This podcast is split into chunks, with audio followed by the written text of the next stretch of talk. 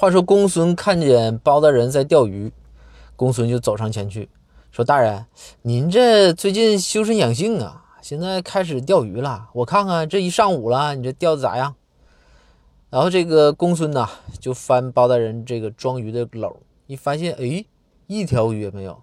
公孙哈哈就乐，就说：“大人，说你这水平还是欠佳呀。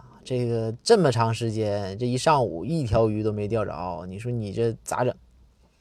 包大人说：“咋整？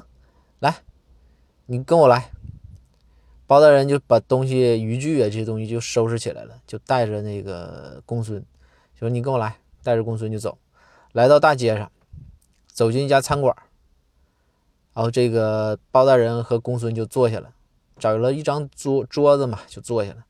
公孙说：“说大人说你这啥意思啊？这个我就质疑一下你这钓鱼能力，你这还要请我吃顿饭？说我这人钓鱼水平啊，也就是一般。你问我，我这也不太清楚，我也不可能跟你说的太详细。再说这种诀窍，我哪能告诉你呀？对不对？”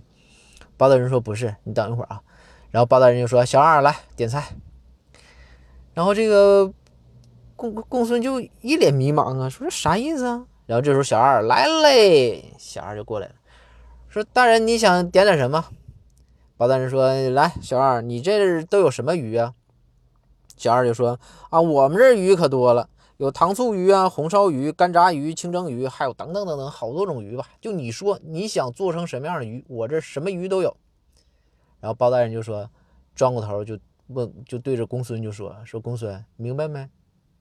公孙说：“我啥事儿我就明白啊。”包大人说：“你这你还不明白吗？你看他这这么多鱼，那我钓那块儿那哪还有鱼了？